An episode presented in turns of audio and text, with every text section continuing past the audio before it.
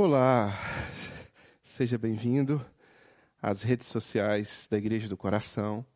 Seja bem-vindo à igreja do coração.com. Seja bem-vindo aos nossos espaços em que nós podemos compartilhar a respeito da palavra de Deus. A Igreja do Coração tem como missão levar o Evangelho, levar a palavra de Deus, e nós fazemos isso com muito prazer o nosso interesse é que juntos possamos aprender sobre os ensinamentos deixados pelo Senhor Jesus, os ensinamentos deixados pelos apóstolos, pelos profetas, por aqueles que vieram antes de nós e que constituíram como instrumentos de Deus o que nós chamamos de Bíblia Sagrada. Nela nós encontramos tudo aquilo que precisamos para nos nortear, nos orientar, nos endireitar e nos manter debaixo da vontade de Deus, que é boa, perfeita e agradável. O convite é que você sempre busque na palavra de Deus respostas para questões internas, a sua relação com Deus, a sua busca uh, de um proceder diário, a sua dinâmica de vida pessoal, espiritual, uh, o seu proceder no mundo. A Bíblia tem orientação para tudo isso.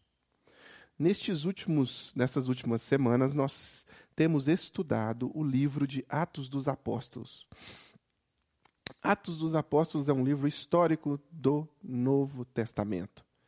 Ele traz a história dos apóstolos. Jesus escolheu os seus apóstolos. Os evangelhos trazem a história do Mestre Jesus. E estes apóstolos escolhidos por Jesus vão dar sequência à história são comissionados por Jesus e eles recebem esta uh, orientação do Mestre de levar a sua mensagem. E eles fazem isso. E nós estamos estudando aqui exatamente esse momento em que os apóstolos de Jesus, movidos pelo Espírito Santo de Deus, vão levando o Evangelho, pregando a palavra de Deus e instituindo ali, sistematizando ali uh, o proceder cristão o pensamento cristão, a vida cristã. É muito importante entender o passado para que nós possamos viver o presente e construir a esperança de futuro. Aqui em Atos nós temos o passado da igreja cristã, a formação da igreja cristã. Aqui em Atos dos Apóstolos nós temos a fonte primária de onde tudo começou. Então é importante entender ah, como foi essa história. Pois bem, apóstolo Paulo já estamos no capítulo 14. O apóstolo Paulo já saiu nas suas viagens missionárias. Ele, na semana passada, vimos que ele uh, esteve em Chipre, depois em Antioquia, da Psídia, e agora o apóstolo Paulo está adentrando, está entrando em Icônio, né? capítulo 14 de Atos, a partir do versículo 1. Vamos fazer, como sempre, fazemos? Ler o texto e fazer alguns comentários complementares. Em Icônio, Paulo e Barnabé, como de costume, foram à sinagoga judaica. Ali falaram de tal modo que veio a crer grande multidão de judeus e gentios. Mas os judeus, que se tinham recusado a crer, incitaram os gentios e irritaram-lhes os ânimos contra os irmãos. Paulo e Barnabé passaram bastante tempo ali, falando corajosamente do Senhor, que confirmava a mensagem de sua graça, realizando sinais e maravilhas pelas mãos deles. O povo da cidade ficou dividido. Alguns estavam a favor dos judeus, outros a favor dos apóstolos formou-se uma conspiração de gentios e judeus com os seus líderes para maltratá-los e apedrejá-los. Quando eles souberam disso, fugiram para as cidades licaônicas de Listra e Derbe e seus arredores, onde continuaram a pregar as boas novas. Aqui Paulo e Barnabé, em Icônio, estão fazendo a estratégia, estão cumprindo, estão levando ao Evangelho, a palavra de Jesus, mas eles estão cumprindo, estão fazendo estrategicamente o que sempre fizeram. Né? O texto fala como de costume. Eles chegavam na cidade, iam até a sinagoga, e ali na sinagoga eles uh, anunciavam aquelas pessoas que ali já estavam reunidas, que já tinham dinâmica religiosa judaica, sobre o cumprimento da profecia, das profecias, né? em especial o cumprimento das profecias de Isaías, que falava diretamente sobre Jesus. Né? E eles traziam essa boa nova. O, nós estamos aqui discutindo sobre esse assunto é, o assunto ele é religioso, o assunto ele é Deus, e nós queremos dizer para vocês que está incompleto, porque nós falamos que o Messias ainda virá. Mas acontece que o Messias já veio. Nós, os apóstolos, somos testemunhas disso. E aí eles anunciavam a Jesus. E muitas destas pessoas que ali estavam, nas cidades, se convertiam a Jesus e, e se entregavam a Jesus. Ah, não, não podemos nos esquecer que os sacerdotes judeus, os, os, os que faziam parte do sinédrio e outros haviam consentido ali, mancomunado, para que Jesus tivesse sido é, assassinado. Isso foi obra da intriga, da fofoca, da inveja. Os sacerdotes religiosos estavam muito incomodados porque o Mestre Jesus ah, reunia multidões e as pessoas iam voluntariamente ouvi-lo, receber dele cura, milagres, é, é, ser alimentado, partilhar do pão com Jesus. Muitos iam até Jesus de forma espontânea, o que os sacerdotes não conseguiam, porque as pessoas elas tinham uma obrigação, uma obrigação religiosa para cumprir para com eles. E com Jesus, as palavras de Jesus tinham autoridade. Era isso que eles diziam. Ele fala como quem tem autoridade, não como um escriba. Então aqui acontece a mesma coisa. Quando Paulo anuncia a palavra, traz os ensinos preciosos de Jesus, e faz os milagres dos quais os apóstolos tinham autorização e poder de Jesus para fazer, aquelas pessoas impressionadas, impactadas com aquela mensagem, se convertiam a Jesus e se entregavam àquela mensagem. Uma mensagem que era complementar. O judaísmo havia a mensagem da, da vinda do Messias, que o Messias viria, e o cristianismo agora é o complemento, é, o, é, a, é, a, é a concretização da profecia. O Cristo Jesus veio, morreu e ressuscitou. E aí essas pessoas aqui se convertiam. Né? Paulo e Barnabé passavam um tempo com aquelas pessoas, e no versículo 3 especificamente, traz a informação de que Paulo e Barnabé passaram bastante tempo ali falando corajosamente do Senhor, que confirmava a mensagem de sua graça, realizando sinais e maravilhas pelas mãos deles. Então, passavam tempos ali, a, a mensagem era uma mensagem de graça. Nós temos que entender que até então este povo estava acostumado com uma mensagem advinda do tempo da lei. Era lei. Então, para eles, toda a dinâmica era advinda do ordenamento jurídico religioso que era também um ordenamento jurídico legal para aquele povo, civil para aquele povo, penal para aquele povo. Aqui, o apóstolo Paulo vem e fala: olha, os apóstolos, não só o apóstolo Paulo, mas os apóstolos vêm e falam: não, olha, vocês estão vivendo ainda numa época em que houve um tipo de uh, revelação divina com relação à nossa prática diária. Né? Então, há uma lei a ser cumprida eu quero anunciar para vocês o cumprimento da profecia para que não para que a lei seja revogada, mas para que vocês entendam que agora nós estamos vivendo o período da graça. E ele anuncia esse período da graça a estes homens. Muitos deles se convertem, muitos deles se entregam a Deus, muitos deles entendem uma necessidade de compromisso com Jesus, e isso gera um problema. O que que gera um problema? O povo da cidade ficou dividido. Alguns estavam a favor dos judeus, outros a favor dos apóstolos, porque os líderes religiosos, mais uma vez, eles estavam incomodados com aquela mensagem e eles, de certa forma, mancomunavam para queimar o filme dos apóstolos, né? assassinar a reputação dos apóstolos era mais, é, era mais possível do que refutar mens a mensagem que os apóstolos ah, pregavam. Né? Às vezes isso acontece. O, a pessoa tem uma mensagem que ela é irrefutável, e aí, ao invés de refutar a mensagem, dizendo, não, essa é uma mensagem que não procede porque ela é falha no ponto 1, ponto 2, ponto 3, ela é falha, ela não, ela não, ela não é crível. Ao invés de refutar a mensagem, há um ataque ao mensageiro, né? Há um ataque ao mensageiro.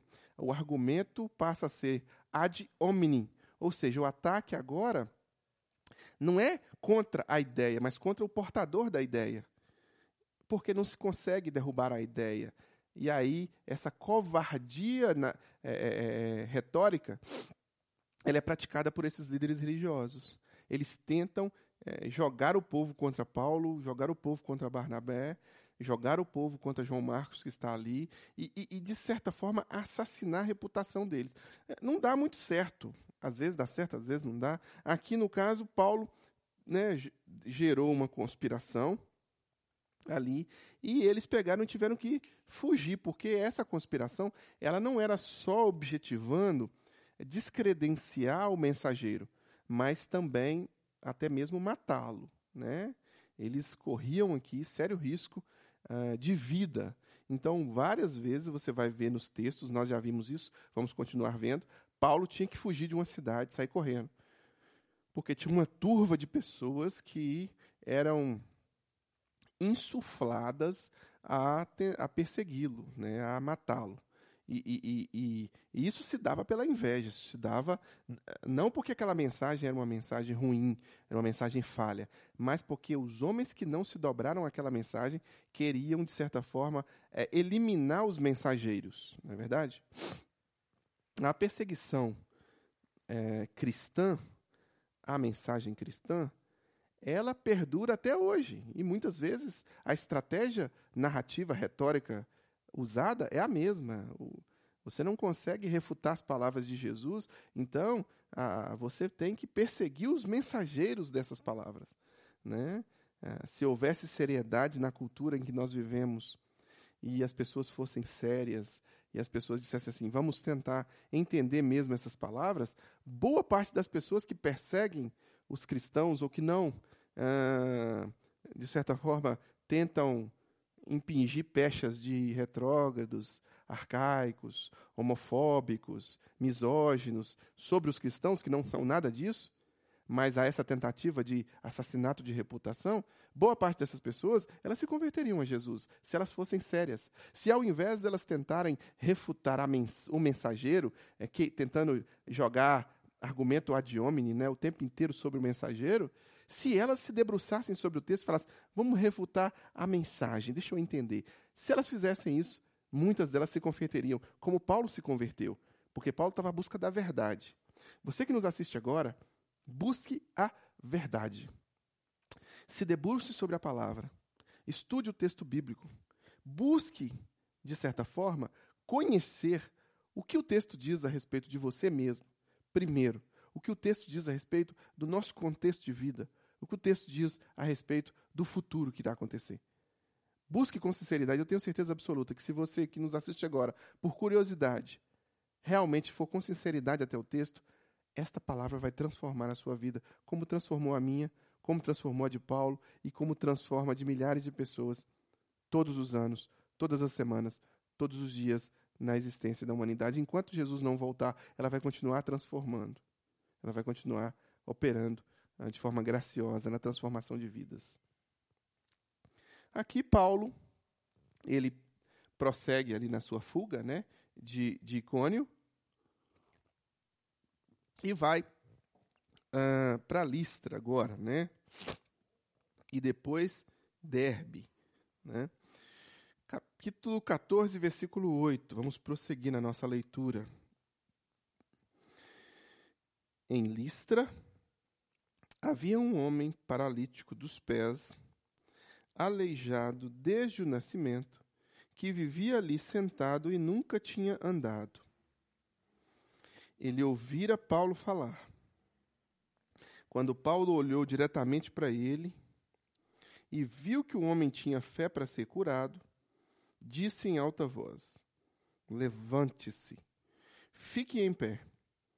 Com isso, o homem deu um salto e começou a andar.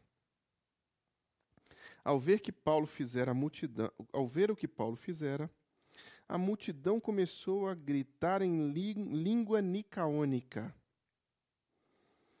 Os deuses desceram até nós em forma humana. A Barnabé chamavam Zeus e a Paulo Hermes, porque ele quem trazia a palavra. O sacerdote de Zeus, cujo templo ficava diante da cidade, trouxe bois e coroas de flores à porta da cidade, porque ele e a multidão queriam oferecer-lhe sacrifícios. Ouvindo isso, os apóstolos Barnabé e Paulo rasgaram as roupas e correram para o meio da multidão, gritando: Homens, por que vocês estão fazendo isso? Nós também somos humanos como vocês. Estamos, tra estamos trazendo boas novas para vocês, dizendo-lhes dizendo dizendo que se afastem destas coisas vãs e se voltem para o Deus vivo que fez o céu e a terra, o mar e tudo que neles há. No passado, permitiu que todas as nações seguissem os seus próprios caminhos. Contudo, Deus não ficou sem testemunho. Mostrou sua bondade, dando-lhes chuva do céu e colheitas no tempo certo, concedendo-lhes sustento com fartura e um coração cheio de alegria. Apesar destas palavras, eles tiveram dificuldade para impedir que a multidão lhes oferecessem sacrifício.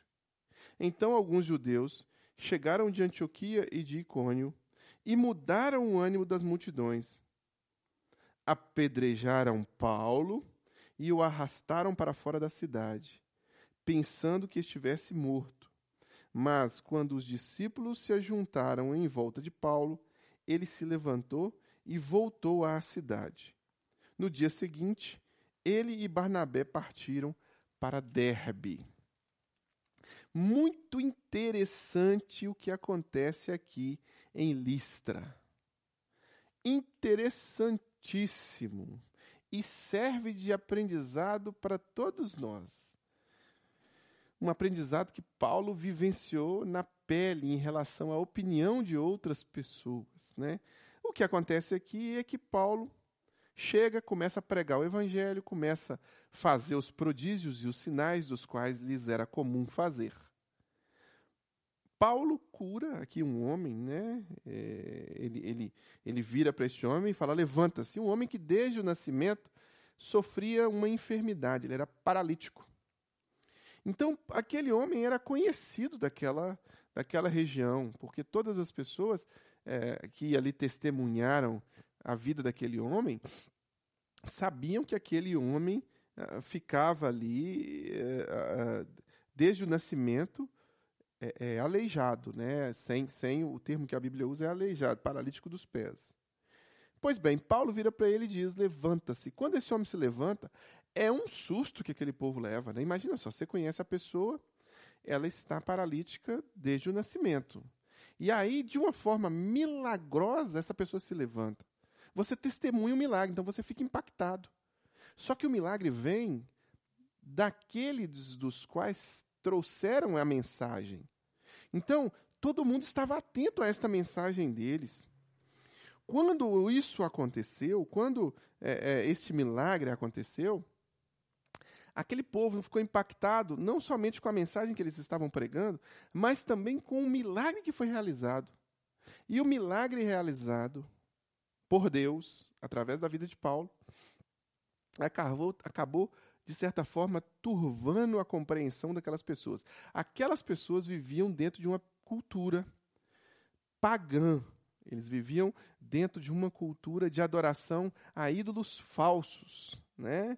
Eles tinham como objeto de adoração uh, os deuses advindos da mitologia grega.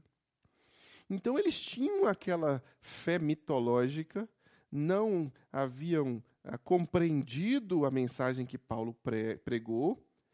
Então o que, que eles fizeram baseado no contexto religioso deles? Quando eles viram aquele milagre, imediatamente eles falaram: então, esse, esse é Zeus, né? E esse aqui é, é Hermes, né? É, é Júpiter.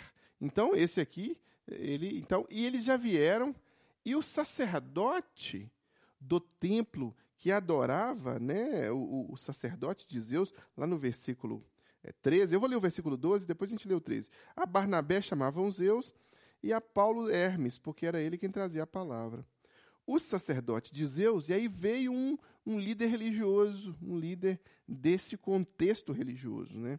O sacerdote de Zeus, cujo templo ficava diante da cidade, trouxe bois e coroas de flores à porta da cidade, porque ele e a multidão queriam oferecer-lhe sacrifícios. Então, eles queriam adorar Paulo e Barnabé como se fossem deuses. Isso já tinha acontecido algumas vezes na história. Lembra-se quando nós passamos por o episódio em que Pedro leva a mensagem até a casa de Cornélio? Cornélio se ajoelha diante de Pedro querendo adorá-lo, e aí Pedro diz: Eu sou homem como você, levanta-se. Isso acontece é, muitas vezes na Escritura. Aqui Paulo faz exatamente isso. Paulo e Barnabé, vendo que aqueles homens uh, estavam uh, tirando o foco da pessoa de Jesus, tirando o foco de Deus e colocando neles esse foco, o que, que eles fazem? Eles fazem um gesto, um sinal considerado um sinal de humildade humanidade para aquela cultura daquela época, especialmente a cultura judaica. Eles descem até a altura daqueles homens e vestem-se, e, e, no versículo 14, ouvindo isso, os apóstolos Barnabé e Paulo rasgaram as roupas e correram para o meio da multidão, gritando: Homens, por que vocês estão fazendo isso? Nós também somos humanos como vocês. Estamos trazendo boas novas para vocês, dizendo-lhes que se afastem destas coisas vãs e se voltem para o Deus vivo que fez o céu e a terra, o mar e tudo que neles há ou seja, nós estamos anunciando para vocês que vocês devem abandonar esta idolatria, mas vocês estão insistindo em reafirmar a idolatria. Nós estamos aqui dizendo para vocês que vocês têm que se voltar para Jesus, que vocês têm que olhar para Ele como o único mediador entre Deus e os homens, como a porta estreita, como o pão da vida, como o Verbo vivo, como a água que mata e sacia a sede, como aquele que é que nos conduz, aquele que é o caminho que nos conduz até o Pai. E vocês estão adorando a mim, Paulo e a ele, Barnabé. Não façam isso. Ele rasgou as roupas. E ele ali rasgou as roupas para mostrar que era homem como todos que ali estavam. Muitas vezes este contexto de desfoque na adoração acontece na nossa cultura brasileira também. Muitas vezes, líderes religiosos, pastores, padres, cristãos em geral, acabam sendo venerados, adorados, como se fossem de fato o próprio Deus.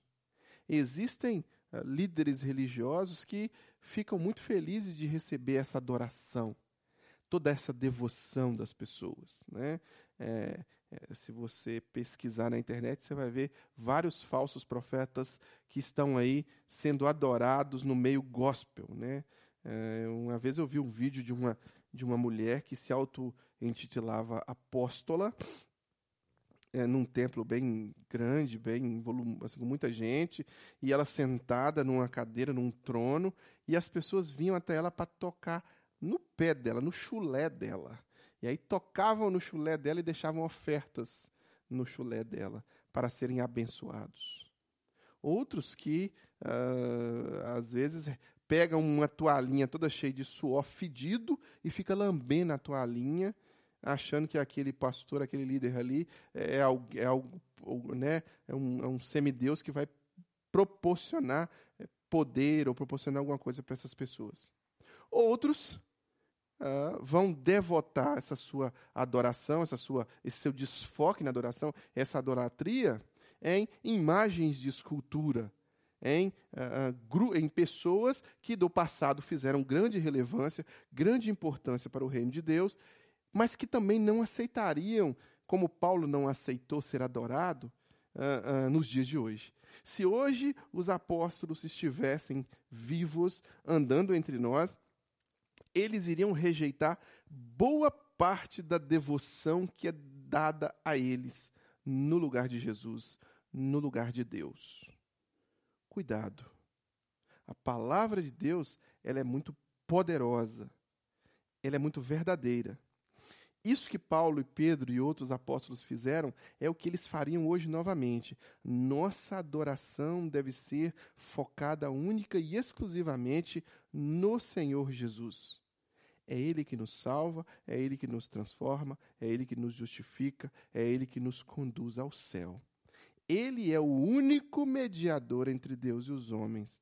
Todos os demais líderes, apóstolos, familiares de Jesus, todos eles são pessoas relevantíssimas na história da igreja cristã. Instrumentos poderosos de Deus, santos do Senhor, que deixaram a sua marca na história e foram instrumentos de Deus. Mas não são como Deus. Só Jesus é Deus. É o único é o único que deve ser adorado como divindade mesmo, como o próprio Deus. Temos que estar atentos a este ensinamento dado por Paulo e por Barnabé a estes homens. Mas acontece uma coisa curiosa quando Paulo e Barnabé ministram este ensinamento de humildade. Né? No meio evangélico tem até uma música que diz que ele cresça que eu diminua, que ele apareça, que eu me constranja. O mensageiro, ele é menor do que a mensagem, e a mensagem é Jesus. Essa é a verdade do evangelho. Aqui, o apóstolo Paulo, Barnabé, estão dando este ensinamento para estas pessoas. E estão dizendo para essas pessoas não focarem a sua adoração na pessoa deles, seres humanos, pecadores, falhos, que querem melhorar e precisam contar com a graça de Cristo Jesus para melhorar, como eu e você. Nós somos falhos, fracos, pecadores. Precisamos da graça e do perdão de Jesus para melhorar. Jesus não. Jesus foi, é e sempre será impecavelmente perfeito.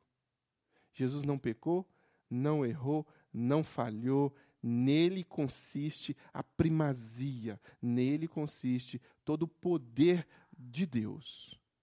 É por isso que ele tem toda a autoridade dada pelos céus para nos perdoar e para nos limpar, purificar e conduzir-nos à, à, à eternidade. Quando o apóstolo Paulo e Barnabé tentam dissuadir estas pessoas a não adorarem eles como deuses, essas pessoas, de certa forma, ah, até conseguem compreender esta mensagem. Né? Mas aí vem, de novo aqui, né? É, é, é, é a, a, a, a, falta de compreensão, né? no versículo 18. Apesar destas palavras, eles tiveram dificuldade para impedir que a multidão os oferecesse sacrifício. Então, eles ensinam a verdade, mas o povo não quis viver a verdade. Assim como hoje também, às vezes a gente está ensinando a verdade, mas o povo quer viver a mentira. A gente ensina, a Bíblia ensina, a palavra de Deus ensina, que não devemos ir para determinados caminhos em se tratando de religião. E está ali o povo indo por esse caminho. Devemos reconhecer o, o, o esforço apostólico e um esforço divino em nos convencer a andar nos caminhos corretos, a trilhar os caminhos corretos não é verdade? Aqui ocorre um outro fator para finalizarmos aqui o nosso, nosso estudo de hoje. Ocorre um outro fator interessante. Eles exaltam Paulo e Barnabé como deuses. Só que esse mesmo povo, insuflado por líderes, por líderes religiosos ali, né, é, versículo 19. Né? Então, alguns judeus chegaram de Antioquia e de e mudaram o ânimo das multidões. Então, quando a pessoa é vazia, quando o grupo não tem raiz profunda numa convicção cristã, o vento sopra e ela muda. Né? Aqui não tinha convicção nenhuma. Eles adoravam Paulo como semideuses ali, acreditavam que fosse Deus. Mas aí, quando Paulo não, não aceitou aquela adoração, vieram alguns e sopraram no ouvido deles outra coisa. Este mesmo povo que chamou Paulo de Deus apedrejou Paulo. Apedrejou Barnabé, deixaram eles fora da cidade, semi-morto, de tanto que eles apanharam. Então aqui é uma outra lição. Aqui é uma outra lição. As mesmas pessoas que exaltaram Paulo, elas atacaram Paulo. Por isso que nós não devemos ocupar na vida de ninguém o lugar de Deus, porque essas mesmas pessoas depois nos transformam no diabo e querem nos atacar, no adversário, né? Você como cristão, você é mensageiro da palavra de Deus. Nunca você se coloca no lugar de Deus, nunca você se coloca no lugar de Jesus. Infelizmente, o coração de um homem é um poço de idolatria. E por ser um poço de idolatria, o homem fabrica deuses o tempo inteiro, o tempo inteiro. E aí, infelizmente, figuras importantes do meio cristão acabam se tornando semideuses entre nós e acabam e nós acabamos caindo no conto do vigário, literalmente, de devotar a essas pessoas algum tipo de adoração específica. Só a Deus prestaremos culto, só a Deus adoraremos, e Jesus é o Deus encarnado, o único, o único. Sem pecado, sem mácula, sem mancha, que desceu dos céus, substituiu-nos na cruz, ressuscitou o terceiro dia, foi elevado aos céus e voltará para nos levar para a morada celestial onde nem olhos viram, nem ouvidos ouviram, nem jamais penetrou no coração humano. Jesus, a única ponte entre nós e Deus. Pois bem, estamos encerrando nosso estudo né, desta quinta-feira. Talvez você esteja assistindo em um outro horário, porque nós disponibilizamos esse nosso estudo ah, nos canais da Igreja do Coração, no YouTube, Facebook. Ah, vamos disponibilizar também no Instagram, então no IGTV do Instagram. Então nós temos aí vários canais em que nós disponibilizamos. Siga-nos. Vá lá no YouTube, segue a página da igreja, o canal da igreja, coloca lá o clica no sininho lá para que você possa é, ativar todas as notificações e sempre que nós tivermos um vídeo novo, um estudo novo, você ter acesso a esse estudo. Né? Inscreva no canal, uh, deixe o seu comentário, deixe o seu like lá. Uh, no Facebook, mesma coisa, curta a fanpage, a página da Igreja do Coração, adicione o perfil, nós temos uma página, temos um perfil. Twitter também, nós temos uh, uma uma conta no Twitter, você pode nos seguir lá, Instagram também, né? E também eh, você pode compartilhar os conteúdos que nós produzimos, né? Quando você compartilha os nossos conteúdos, você está também levando a palavra de Deus, porque você está eh, dando voz, dando alcance e influência às nossas redes sociais. E as nossas redes sociais existem para glorificar a Deus. E quando elas alcançam mais pessoas, Deus está sendo glorificado com isso também. Você pode também vir participar conosco aqui presencialmente, né, em loco. Nós nos reunimos na Avenida Dom José Gaspar, número 185, bairro Coração Eucarístico, aqui em Belo Horizonte. Você é muito bem-vindo. Todo domingo às 18 horas nos reunimos para adorar o Senhor. Mas se você está distante e não pode vir presencialmente, nós também transmitimos ao vivo para você a celebração, não a celebração toda, por causa das questões ligadas aos bloqueios das músicas que temos uh, no YouTube, por exemplo. Né? Se a gente transmitir Algumas músicas o YouTube pode bloquear. Então a gente começa a transmitir a partir da pregação, a partir da mensagem. Né? A mensagem começa mais ou menos às 18h20. Então, se você ficar ligado, ativar o sininho, ativar a notificação aí, você vai receber a informação que em 18h20, todo domingo, nós estamos ao vivo para você, com a mensagem, com a pregação da palavra de Deus. Uma mensagem para o seu coração, uma mensagem de fé, de esperança, de amor ao próximo e de propagação da palavra de Deus. Participe conosco.